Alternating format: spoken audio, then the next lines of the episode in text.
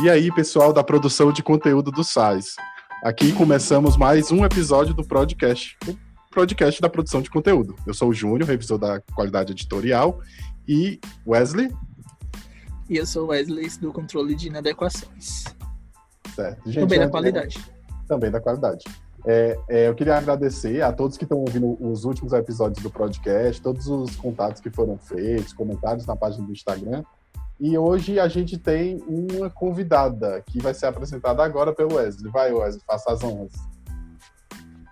Nossa convidada dessa, desse episódio é uma mulher super empoderada, que eu tenho o prazer de conhecer desde a época da faculdade.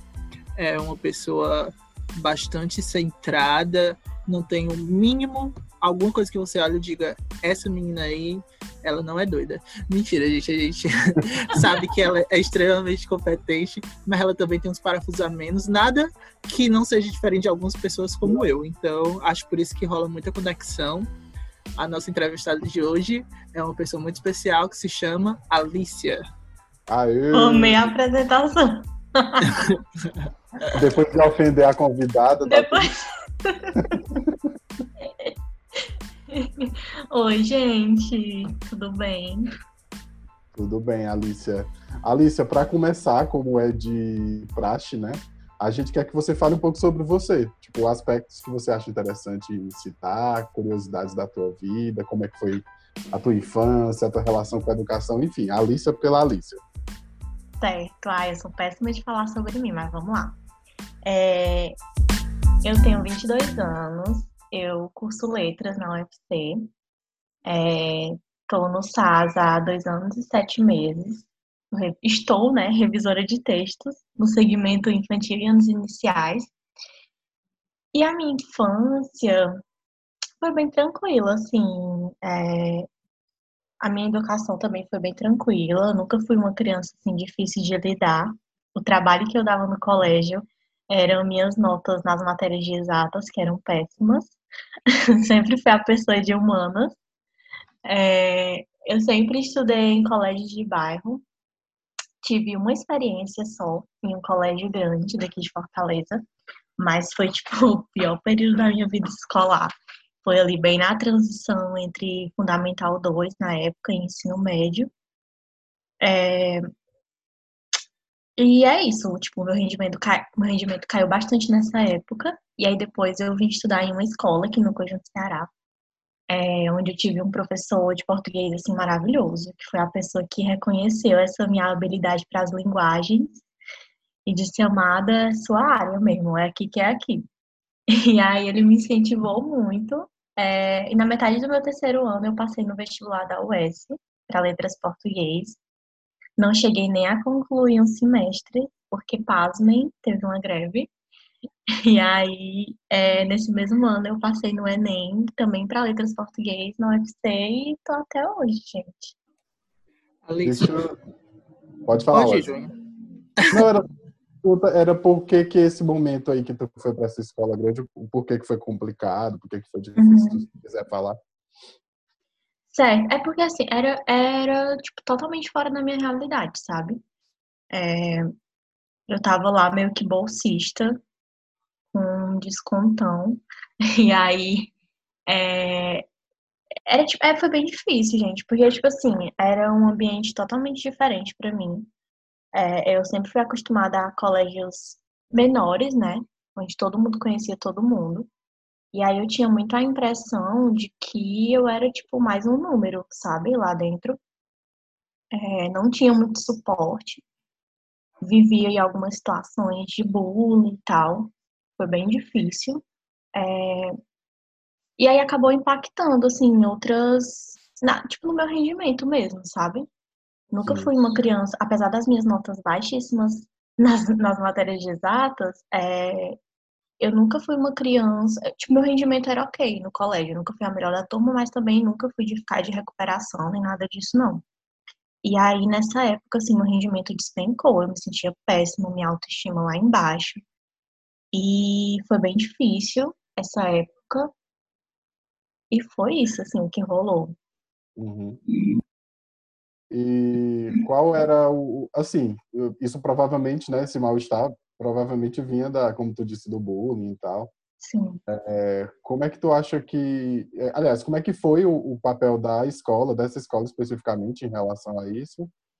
É, e caso não tenha sido ok a, a, a, tipo, a postura deles em relação a isso, como é que tu acha que deveria ser? Uhum.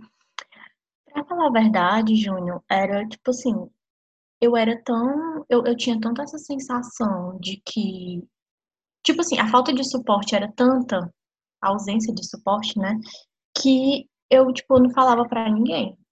Assim, é, eu só dizia para minha mãe que eu precisava sair desse colégio. Preciso sair desse colégio, não aguento mais. Minha mãe vendo minhas notas caírem. E ela estranhando, né, que alguma coisa estava acontecendo. Sim. E aí, ela, tipo, beleza, tipo, ela ainda insistiu um pouquinho, não, fica e tal, porque a gente tá, tá sendo difícil, mas a gente tá conseguindo pagar esse colégio para você com esse desconto que a gente conseguiu, enfim mas não tava dando mais, sabe? E aí, tipo, eu não falei para ninguém, eu, eu meio que tentava lidar com tudo sozinha, até porque eu sabia que, de alguma maneira, apesar de eu não ter muita noção de que ali já era o racismo se manifestando na minha vida, né, que na verdade sempre esteve presente, mas apesar de eu não ter essa noção na época, Sim. eu meio que sabia que, de alguma maneira, a corda ia arrebentar pro lado mais fraco, sabe? é, tipo assim, tinha algo errado no meu comportamento. A Alicia que entrou no colégio, tipo, nos primeiros anos, primeiros, primeiros anos ali no oitavo ano, e a Alicia que estava ali no primeiro ano do ensino médio, era uma Alicia totalmente diferente, sabe? É, e, tipo, e era visível essa diferença, só que tipo, nunca em nenhum momento é, procuraram me dar um suporte, sabe? Uhum. Então, é, era isso, assim. E muitos professores sabiam do que acontecia, das situações, sabiam quem eram os alunos e tal.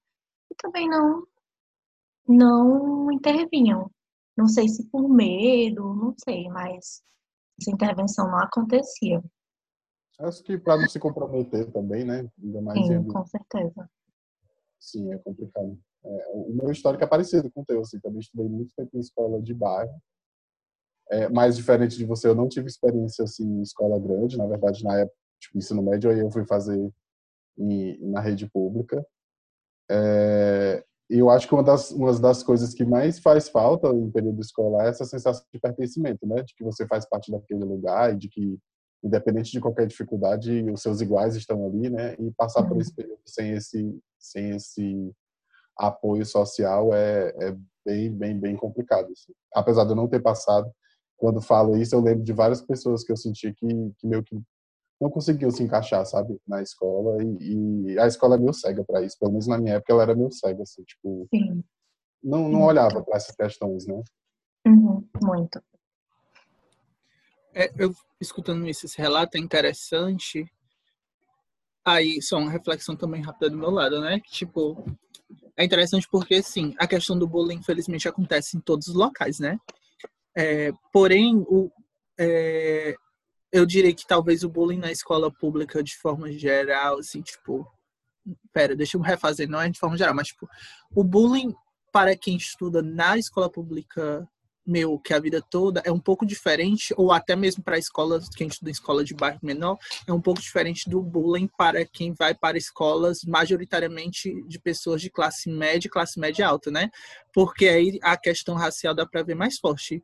Ah, eu digo isso porque, por exemplo, né, eu fui de escola pública, eu nunca fui de escola grande, e aí é, essa questão racial, necessariamente, nunca foi tão gritante, embora em todos os ambientes que a gente vai existe o racismo no Brasil, né? Isso é óbvio, mas alguns casos são menos gritantes, tipo, são mais disfarçados, né? E aí, obviamente, existiam vários tipos de bullying, mas não um que gritasse racismo, né? Existia, claro, homofobia, existia. É, é, gente, desculpa qual a palavra, não é feminismo, oposto, machismo. Machismo, uhum. várias coisas. Mas essa questão racial não tão forte quanto no caso, por exemplo, de uma pessoa negra que vai para uma escola é, considerada mais central, de pessoas mais brancas e tal, né? Interessante observar isso.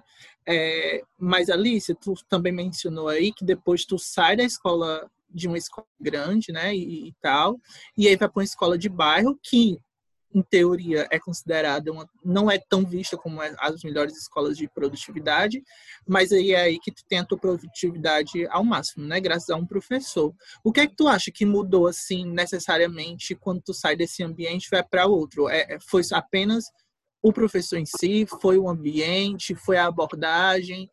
Foi, o que foi? Tipo, o que é que tu acha? Qual foi o papel da educação nesse sentido? Amigo, eu acho que foi um conjunto de várias coisas, sabe?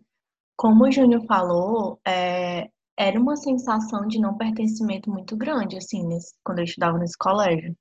E aí, quando eu mudei, era uma coisa totalmente, né, dentro da minha realidade, é, com pessoas que tinham a mesma situação financeira que eu, por exemplo. É, enfim, e aí também tinha a questão do suporte da, que a escola me dava, sabe?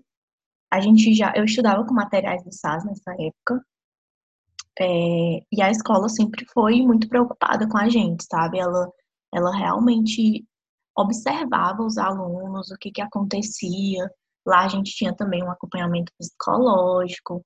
É, e esse professor, tipo assim, eu saí do, desse colégio grande é, com meu rendimento péssimo, né? Me sentindo péssima, é, com autoestima assim lá embaixo, me sentindo, sei lá, a criança mais burra do mundo. E entrei nesse outra, nessa outra escola com esse professor que, tipo, super me estimulava, me incentivava, assim, se tornou um amigo mesmo. É, e, e, não só ele, mas todo o corpo docente da escola é, sempre foi muito cuidadoso, sabe, com os alunos. E isso foi uma das coisas que, que eu mais senti, assim, de diferença. E, e enfim, foi isso. Eu acho que foi isso que me ajudou, assim, a, a subir o meu rendimento escolar, a ter um melhor rendimento, tirar melhores notas, a me estimular mesmo, sabe? Sim. Aí, nesse período da escola, de ter ido para essa nova escola, que eu acho que acredito ter sido o ensino médio, é, teve foi. essa mudança, né? Teve essa alteração de percepção da realidade escolar e tal. E como foi que isso te encaminhou, te levou para as tuas escolhas acadêmicas quando a gente fala em faculdade? Porque mais uma vez estamos os três aqui que fizeram que fizeram, aliás, eu e o Edson fizemos, você ainda está no curso, é, letras na UFC. E Passou na cara, que... Alicia. Não é fácil. não, não foi minha intenção, desculpa. É, não, não quis te jubilar, Alice, desculpa. Como é que foi esse caminho para estudar linguagem? Como é a tua relação com o curso, com o lance de ser professor? Ou tu, ou tu se enxerga mais em outra área dentro da, da, do profissional de letras? Como é que, é que tu vê isso? Pois é. Quando eu tava, eu, quando eu entrei nessa, nessa escola, né, eu tava no segundo ano. E aí eu ainda tava ali naquela coisa, meio que não sabia o que eu queria da minha vida. É, como eu tava me sentindo assim muito muito mal, assim, eu não conseguia me ver tendo sucesso em nenhuma carreira, sabe? Eu não conseguia olhar para uma carreira e ver tipo, ah, isso aqui com certeza eu, eu estaria super de boas nessa carreira. E aí, é, com, tipo, como eu falei, esse professor foi ele que meio que deu start na minha cabeça, sabe? Porque ele lia minhas redações e ele, ele fazia um acompanhamento com a gente, né, nas redações de cada aluno. E ele falou, ele, ele disse, é isso, eu acho que você deveria ir ter uma atenção um pouco mais nessa área das letras mesmo, letras, jornalismo e tal. Eu acho que você tem uma grande uma grande afinidade com essa área, sabe, das linguagens, enfim. E letras não foi a primeira opção, gente. É, minha primeira opção, na verdade, era jornalismo. Só que, como a nota de corte era um pouco mais alta que a minha média, eu acabei indo para letras, né? Mas pensando em transferir para o jornalismo futuramente. Mas aí eu acabei gostando e fiquei por aqui mesmo. E só que, tipo, eu vivi um dilema, porque eu gosto de trabalhar com educação, mas eu não sou muito fã de estar em sala de aula lecionando. Então eu ficava nessa, meu Deus, o que é que eu vou fazer? E aí, no final de, 2000, no final de 2017, eu estava trabalhando como corretora de redação. Na época era num cursinho comunitário, no Conjunto Esperança. E aí, é, eu na internet vi lá uma notícia sobre o programa de estágio do SAS, né? Aí eu fui pesquisar um pouco mais sobre essa área editorial e me apaixonei mesmo. Aí eu me inscrevi no programa, passei por umas sete entrevistas.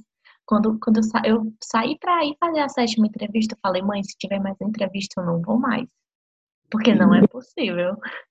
Aí eu. É, aí na sétima entrevista, né? Eles disseram que iam entrar em contato e tal. E aí entraram em contato e deu certo. Eu sou a, da primeira turma de estagiários da produção, lá de 2018. E é isso, foi assim que eu cheguei aqui também.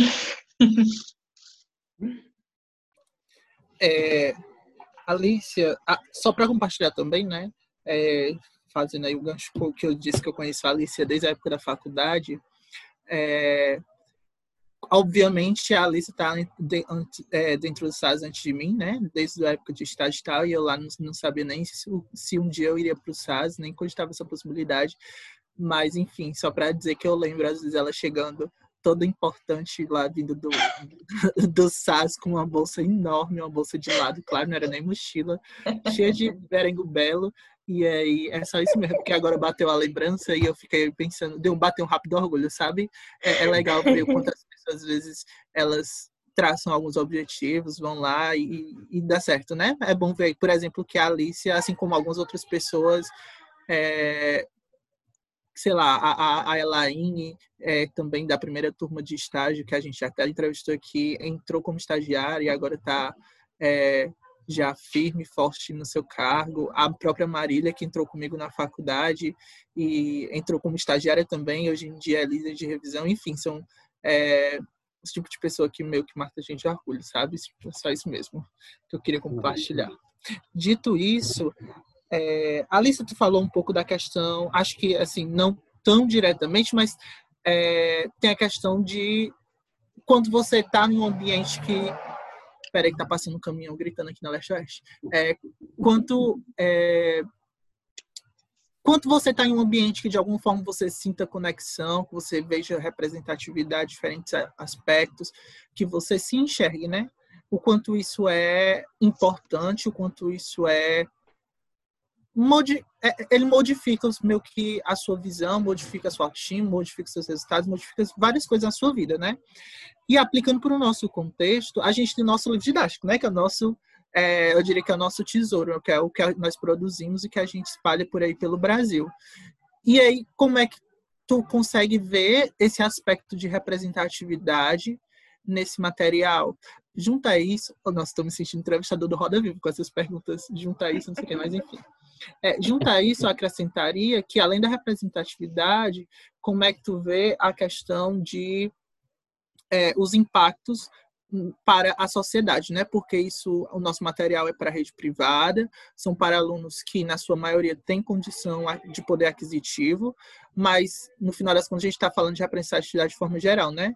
E aí, qual a importância da gente fazer um material rico é, em detalhes, rico em conteúdo, mas que também traz muito desses aspectos. Se eu não fui tão claro, por favor, me avisa que eu tento refazer, tá bom? Tá, eu acho que eu entendi. Eu vou falar, e se não for isso, tu me interrompe e diz, fala direito, tá? Eu vou começar a falar. Tá bom. É, quando eu entrei no SAS, eu já tinha tido contato com os materiais do SAS, mas há um bom tempo, assim, há uns, sei lá, cinco anos antes de eu entrar no SAS, cinco, seis anos.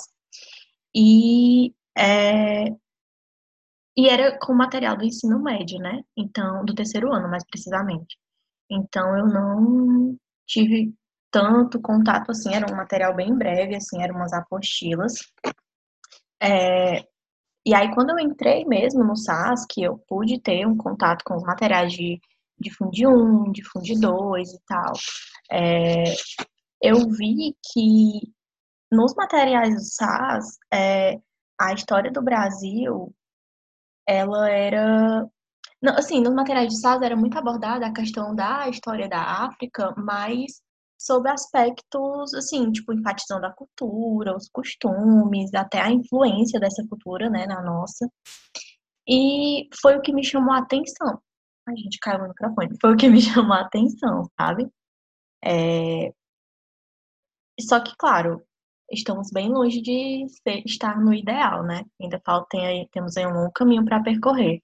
Mas isso já me chamava atenção, porque assim, eu particularmente, é, durante a minha vida escolar, eu nunca vi assim a África, a, a história assim da cultura afro-brasileira e tal sobre esse aspecto, sabe?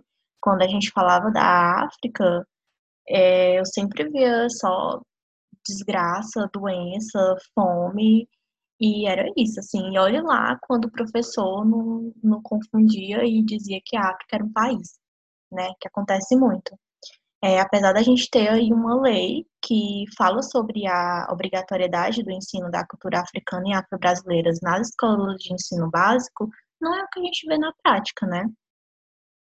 E aí, é, o que me chamou mais a atenção dos materiais de SAS foi isso, assim, entre várias outras coisas, né? Vários outros pontos, esse suporte mesmo que é dado aos professores também e tal.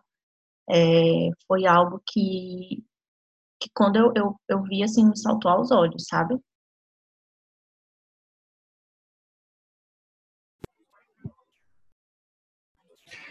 É, Alicia, só para porque eu sei que tu, esse é um dos pontos que eu admiro também, que tu sabe o número da lei e tudo mais. Qual é o número da lei, por favor? Amigo, eu acho que é a 10.639, 632, se não me engano. Sempre confundo. Mas acho que é 10.639. Obrigado. Júnior? Alicia, é, eu sempre, eu sempre converso com o pessoal do, do, da qualidade e já conversei com outras pessoas que para mim é muito importante esse olhar, né? Essa coisa que é, a gente eu que se acostumou a chamar de leitura sensível, apesar de ter várias interpretações para esse termo. É, e foi o, o, meu contato contigo logo quando eu cheguei no SAS, no embarque, que eu é, percebi que tinha alguém com essa preocupação, com esse olhar, né? Por mais que a gente tenha de fato um, um, de uma forma geral, um olhar é, cuidadoso e dedicado ao material, existem algumas coisas que são de uma sensibilidade tão grande que é, nem é não é todo mundo que às vezes não tem uma certa vivência que vai conseguir sentir aquilo. Então, quando eu conversei contigo pela primeira vez é, a respeito disso, foi muito foi um start assim muito enriquecedor para mim. Até mesmo depois eu passei a estudar mais, a pesquisar mais sobre essa questão do olhar o material didático com com mais atenção, com mais empatia. E eu queria saber de ti como é como é isso no dia a dia para ti, sabe? Como é, é, ter esse olhar e de certa forma também como é ser uma uma representante disso, sabe? Porque eu acho que se todo mundo for questionado, ou pelo menos boa parte das pessoas da produção que forem questionadas a respeito disso, de quem tem um olhar crítico e cuidadoso para essas questões raciais, questões é, que envolvem é, o feminismo, enfim, todas essas inclusões que são necessárias no nosso dia a dia, é, essas pessoas vão te dar como um referencial. É muito, eu falo isso com uma certeza muito grande. Então, como é isso para ti? Essa essa visão do material didático através da leitura sensível. Queria que tu falasse um pouquinho como é que tu enxerga isso. Uhum. Antes mesmo de eu entrar aqui no SAS, eu já tinha, eu já eu sempre, sempre não, né? Há uns, sei lá, uns seis, sete anos que eu venho estudando sobre a questão é, do feminismo, da negritude, enfim, de questões raciais e tal. É, desde quando eu tive, assim, esse... Desde quando eu percebi, assim, na verdade, eu sempre senti que, voltando aí um pouco rapidinho na questão da minha infância e tal, eu sempre senti é, que tinha alguma coisa diferente, sabe? É, eu não sabia exatamente o que era, assim, mas eu sentia que tinha algo diferente em mim. Que as pessoas me tratavam diferente, que, é, sei lá, em situações, assim, do cotidiano, sempre tinha algo que me acompanhava, assim. E esses episódios nesse colégio, esses episódios, assim, meio chatos que eu passei, é, fizeram com que esse sentimento ali gritasse, sabe, dentro de mim. E aí foi, foi onde, assim, eu percebi realmente o que que era e fui estudar, fui ler sobre isso, enfim. É...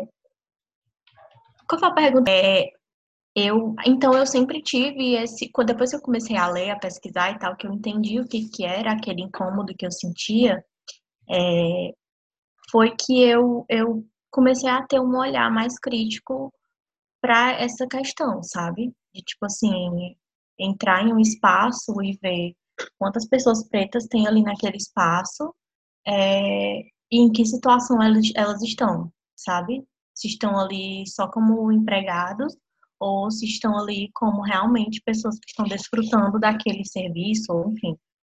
Então eu sempre eu comecei a ter essa não só para essa situação, mas para várias outras situações do cotidiano eu comecei a ter esse olhar. E aí é, quando eu cheguei no SAS, né, que eu percebi que existia essa, essa, essa preocupação, apesar de ainda não ser o ideal, não era o ideal na época e hoje também não é, né? Estamos aí bem longe, é um caminho bem longo para a gente percorrer. Mas eu percebi que existia essa preocupação, sabe? É... E foi meio que uma coisa que. Como é aquela palavra, gente? Afinidade? Não sei. Era meio que algo em comum, sabe? Entre o meu olhar e o olhar, assim, tipo, a preocupação do SAS como um todo, com os materiais, é, de olhar para essas questões e tal. E aí, só que eu não sabia que isso tinha um nome, né? Que eu não sabia, eu não conhecia leitura sensível, não conhecia nada disso. É, e aí um dia é, tava tendo um, um, era tipo um programa de formação, mais ou menos assim, que a gente que a gente tinha na revisão dos anos iniciais do infantil, é, onde era um encontro de 15 em 15 dias, ou era semanal, não lembro muito bem, grupo de crescimento o nome. E a cada encontro, uma pessoa falava sobre um tema, né? Apresentava um tema para as outras revisoras, na época éramos só mulheres. E aí a Marjorie veio falar comigo e me apresentou é, esse, esse, sobre essa etapa, né? de leitura sensível e tal, não conhecia. E aí fui ler um pouco mais, e aí foi quando eu me interessei demais, sabe? É muito importante, assim, a gente ter esse olhar sobre o material, ter esse olhar na nossa vida em geral, mas, assim, trazendo para nossa realidade é, de material didático e tal, é muito importante, assim, por mais que, que o nosso público-alvo é, seja um público-alvo majoritariamente branco e de classe média alta, é, eu acho que educar nossas crianças e jovens negros e brancos também é, a terem maior autoestima e um maior respeito à história não só da África, mas do Brasil, né? É, que é uma história que é uma história afro-brasileira, assim, basicamente falando, é muito importante, sabe? É, qual que é a primeira, a primeira representação que a gente vê nos livros de histórias sobre as pessoas negras? Eram as pessoas escravizadas, né? Que eram aquelas figuras passivas da história que, no ato de indulgência dos brancos, foram libertadas. Então, é, é muito importante, assim, a gente ter esse, esse, esse novo olhar, sabe? Para os materiais didáticos e, e, tipo, é, mostrar o mundo para os nossos alunos sobre um novo aspecto. Sim. E é, e é engraçado, é, engraçado no sentido de curioso, é, quando eu te escuto falando sobre a questão da, da, das escolas né, que a gente atende, eu tinha muito essa visão no início, assim, sabe? Quando eu pensava, ah, a gente faz material didático para os alunos da rede privada, enfim. Mas, ao mesmo tempo, até mesmo pegando o teu exemplo, é, essas escolas elas estão em lugares muito diversos no Brasil, então é, com crianças e jovens que têm vivências muito diferentes também. E além disso tem as pessoas como você que eram bolsistas dentro dessas escolas, né? Então, querendo ou não, é, é de alguma maneira é, a gente também está tocando essas pessoas. De alguma maneira a gente está é, tentando incluir dentro desse material a representatividade, né, para essas pessoas e tal. Então, eu acho que, que nesse sentido a gente às vezes mexe mais e move mais do que a gente até imagina, né? A gente está achando que a gente está direcionando as coisas de uma maneira muito simples ou então muito exclusiva, né? E às vezes nem tanto, né? Sim. Mas enfim, é, é extremamente importante. Mais uma vez eu queria te agradecer porque foi algo que realmente permeou, permeia muito a minha leitura do material, sabe? Então eu até brinco com o pessoal do que é que eu tenho o meu raio problematizado muito no no trem o tempo todo. Então, às vezes, eu sempre estou mandando para o pessoal alguns prints. Gente, vocês problematizariam isso? Porque eu estou problematizando. Ou até mesmo para ti, né? Porque eu já mandei também algumas Sim. vezes. Mas, Alicia, só para a gente talvez mudar um pouquinho do rumo da conversa, assim, mas não tanto, é, a gente já falou de ti, da faculdade, de colégio, das tuas vivências, da forma como tu olha o material já dentro do site. Mas aí uma pergunta que eu queria te fazer é a seguinte, tá, e a Alicia, fora isso, o que é que a Alicia faz? O que é que a Alicia gosta de fazer nas horas vagas? O que é que a Alicia gosta de ler, de estudar, enfim. E eu acho que a gente pode até fazer um gancho, se você quiser, depois dessa fala, querer dar alguma indicação, que aí vai ser tema livre, o que você quiser, pode ser filme, uma série, um livro, enfim, o que você achar que é interessante que as pessoas que nesse momento estão escutando a gente, que assim como a gente estão trabalhando de casa e às vezes ficam procurando coisas na, no meio da rotina para poder se distrair, que tipo de leitura ou, enfim, alguma coisa, alguma mídia que você acha que seria interessante para essas pessoas consumirem. Mas antes, fale um pouco de você, dos seus gostos. Gente, meus gostos, eu sou muito senhorinha, assim, eu não sou muito de sair, de tipo festa, nem nada do tipo. Eu troco isso facilmente por ficar em casa assistindo uma boa Netflix, no sossego do meu lar. É, mas eu gosto muito de ler coisas, apesar de que faz um bom tempo que eu não faço uma leitura, assim, com essa correria de correria do SAS e tal. É uma leitura fora do SAS, né? Faz muito tempo. Muito tempo não, alguns meses. É, o último livro que eu li foi um da Bell Hooks, Erguer a Voz. Muito bom, por sinal, indico aí para quem quiser. É, e deixa eu ver indicação de. Ah, eu tenho uma série também, Atlanta, que é muito boa, gente, maravilhosa. Não sei se ainda tem na Netflix, né? Porque eu assisti, tinha na Netflix, mas não sei se ainda tem. Eu acho que tem. Não tenho certeza, mas eu vou pesquisar. Eu, eu acho que tem sim. Mas pode falar. Tá. É, e essas são minhas indicações, gente. Ai, gente, um álbum maravilhoso que lançou ontem do BK. Incrível, assim, maravilhoso. É, o nome é O Líder em Movimento. Tem aí em todas as plataformas de negócio de música, Spotify, enfim, várias outras.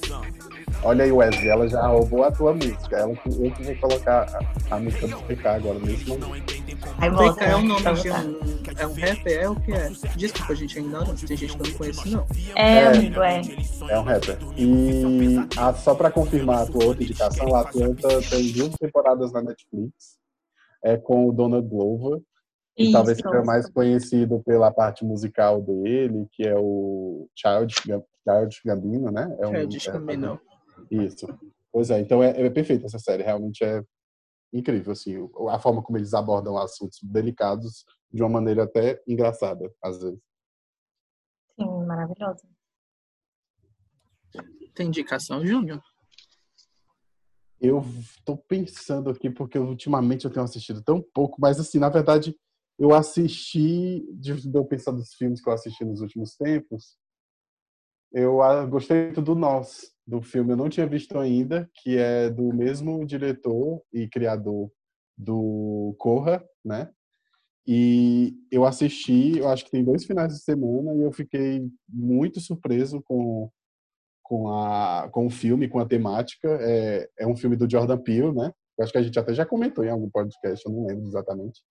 Mas é um filme com a Lupita Nyong'o, que ela é, de certa forma, a protagonista, né? Apesar de ser um filme em torno da família dela. E é um filme incrível, assim. É um filme, é um terror, um suspense para quem gosta. Eu tenho duas indicações. É... Uma é bem simples, e... mas eu super, super indico. Que eu terminei esse final de semana de novo, tinha assistido há muito tempo atrás, que é o Avatar Lenda de Aang. É, é, muito bom, gente. Eu só queria dizer isso. É muito bom. Vocês precisam. É, é uma batalha de. É uma batalha de você ser melhor todos os dias. Aquele, é muito bom, gosto muito. É, mas é isso. E aí a outra indicação um pouco mais cultural, não que o A Lenda de Aang não seja, porque é também bastante, mas a outra é um livro que se chama O Sol é para Todos. Ele é um dos maiores clássicos Ai, da língua inglesa. E aí, é, por que, que eu estou indicando ele? Né? No final das contas, eu quero indicar o outro, que se chama Vá, Põe ou Vigia, uma coisa assim o nome. Se eu estiver falando um pouquinho errado, desculpem, mas vocês vão encontrar na internet fácil. É, mas é porque o Só é para Todos vai mostrar muito a questão da, do racismo, a questão do sul dos Estados Unidos, que é extremamente segregatória a sociedade, principalmente as cidades pequenas e tal, mas que não deixa de ser totalmente possível fazer uma comparação com o Brasil, né? E aí, esse livro já é muito massa, é fantástico. De novo, é um dos maiores clássicos de língua inglesa, se eu não me engano. Aí eu posso estar fazendo uma comparação errada, porque essa comparação eu fiz pelas aquelas imagens que aparecem no Instagram, tá, gente? Mas é como o, esse livro, né? O Só é para Todos, seria o equivalente ao nosso Dom Casmurro, tá? Então é tipo um dos top é, livros da literatura do cânone. É, mas esse outro livro é interessante porque ele traz muita questão da desconstrução, né? Tipo, esse outro livro que eu me falo é o Vá Põe o Vigia, ele vai falar muito do aspecto de como você, depois de sair de uma cidade, aí você meio que descobriu o mundo e para uma cidade grande, no caso da, da, da história, ela vai para Nova York, aí ela volta à cidadezinha dela, como meio que tudo que ela tinha por já meio que até meio como certo, meio que tudo é, é, desconstruído, sabe? As pessoas que ela acreditava ser um perfil vão ser outros. É, o que de repente ela considerava bom não vai ser necessariamente mais bom o que ela tem que melhorar como pessoa. Bom, tá passando uma moto aqui extremamente zoadenta, perdão. É, o que. É, enfim, meio que toda uma desconstrução de tudo, sabe? E aí eu acabei pensando muito nesse livro, porque para mim é exatamente esse momento que eu tenho vivido nos últimos, não sei, dois anos. Gente, eu não sei o período da eleição, mas aí não levando diretamente para a questão política, mas acho que tem muito disso, né? Que a gente aí eu falo para os dois lados, tá? Tanto quem vai muito para esse lado conservador, quem não é conservador, enfim, mas quanto teve que quebrar de alguma forma vários paradigmas em relação a pessoas que você conhece, às vezes pessoas que você admira muito, pessoas muito próximas ou pessoas apenas você admira estar muito distante, mas que é isso, né? A gente às vezes cria um, um, um, perfil sobre aquela pessoa que não é ela, é o perfil que a gente cria sobre ela. Não sei se eu me tornei claro, mas é tipo assim, sei lá, eu olhar para Alicia e dizer assim, nossa, essa mulher é incrível, fantástica, inteligente, tarará. E depois eu descobri que não necessariamente, né? Não é bem assim. Enfim, aí é isso. Não sei o quanto vocês gostaram dessa sinopse. De repente, odiado e passei a me odiar se eu tiver dado algum spoiler também. Mas eu acho que o livro traz esse, sabe? Para mim, eu, inclusive, só para fechar essa parte, eu parei mais ou menos ali na metade do livro, porque eu pensava que era só porque eu tava achando o livro muito chato, mas depois eu acho que eu descobri que é porque eu fiquei com raiva do livro, sabe? Aí eu não sei se isso é bom ou ruim, né? Porque eu criei um aspecto emotivo tão forte sobre o livro que eu fiquei com raiva e passei vários meses sem ler, sem olhar para ele. Aí depois eu terminei e aí, nossa, esse livro me fez refletir, sabe? Meio que isso. Então fiquei a indicação. É, algum efeito ele te causou, né? Eu acho que é o. Exato, exato. É pessoal. Wesley, agora eu quero te convidar para a gente fazer a leitura dos comentários da última edição, no caso da nossa conversa com a Glenda. Eu vou ler aqui os comentários que deixaram no Instagram. É, um primeiro aqui, que agora eu estou querendo saber quem é. A pessoa. É, é a, a Joana. Joana. A Joana escreveu. É, tu realmente descobriu a origem do papel? A história me ensinou que é chinesa. Aí a Glenda respondeu mas o papel higiênico vem em rolos por obra de um americano. E isso ficou muito na minha cabeça por tua culpa. Eu senti que a Joana estava dando a entender que ela que falou isso para a Glenda, entendeu? Ela estava cobrando o, a referência da, da informação, que no caso era ela. Se eu tiver errado, gente, vocês comentem agora nesse episódio. É, a Camila falou, eu adorei ainda mais, porque também estou me aventurando nesse rolê de morar sozinha e é ótimo compartilhar as dores e as alegrias. Sim, a Andresa também, que foi citada no episódio, também comentou que tinha gostado, porque é, se sentiu representada, né, por ser uma pessoa que está nesse ano se aventurando a morar sozinha. Leu da Priscila, Wesley. A da Priscila. É, muito bom, adorei o momento Wiki Glenda. Morri de rir em alguns momentos. Também achei bem pertinentes as dicas sobre como aproveitar melhor a própria companhia. Também achei essa parte incrível. Sim. Eita. Pois, pessoal, o papo foi incrível. Porém, está na hora da gente dizer tchau, como já diria os Teletubbies. É, dito isso, é, eu gostaria de convidar a Alice a dizer as palavras finais, se despedir aí, mandar os alunos que ela quer, pode elogiar. É, inclusive, pode elogiar os hosts, não tem mínimo problema com isso. É, A música, nesse momento que está tocando, é aquela música do. Acho que é como os nossos pais, do do Belchior, mas a voz é Liz Regina, porque essa música eu gosto bastante dela. E aí, gente, é isso, assim. Ela, me pediram aqui no bastidor alguma música bonita e nacional. Infelizmente, eu não conheço tanta música é, nacional, porque eu sou do mundo, né? E eu vivo por aí. Mentira, gente, eu não saio nem daqui da minha casa, imagino por aí. Mas é, essa música, que agora a Elis Regina tá no, na parte do ápice, provavelmente. Alicia, vai que é tua. Gente, eu quero mandar uma. Eu não tenho palavras finais, tá? Minhas palavras finais são os meus valores. E eu quero mandar um alô pra galera do Bom Jardim, todo mundo que tá me, me ouvindo agora. É, quero mandar um alô pro meu segmento maravilhoso, infantil e anos iniciais. Um alô especial pro Ítalo, que ele pediu que fosse um alô especial para ele. É, e é isso, gente. E obrigada pelo convite, eu adorei nosso papo. Me convidar outras vezes, gostei de estar aqui. E é isso. Alicia, a gente agradece demais a tua participação, o fato de você ter aceitado, a conversa tão rica assim, então o pessoal também, né? É, quero agradecer ao pessoal que está ouvindo o podcast semanalmente, toda semana com a gente dando play, parando um tempinho é, da sua rotina aqui. A gente sabe que nas últimas, nas últimas semanas está bem atarefado para poder ouvir, para poder comentar o que achou. Então isso é muito importante para a gente. A gente fica muito feliz quando a gente tem esses feedbacks. É... Mais uma vez, o meu obrigado e que a gente se encontre no próximo encontro do podcast. Tchau. Tchau, Tchau galera. Ai, bota o remix. Bota o remix da música. Remix de quê? procura no YouTube. Que música? Como, como os nossos pais remix. Ah, me poupa.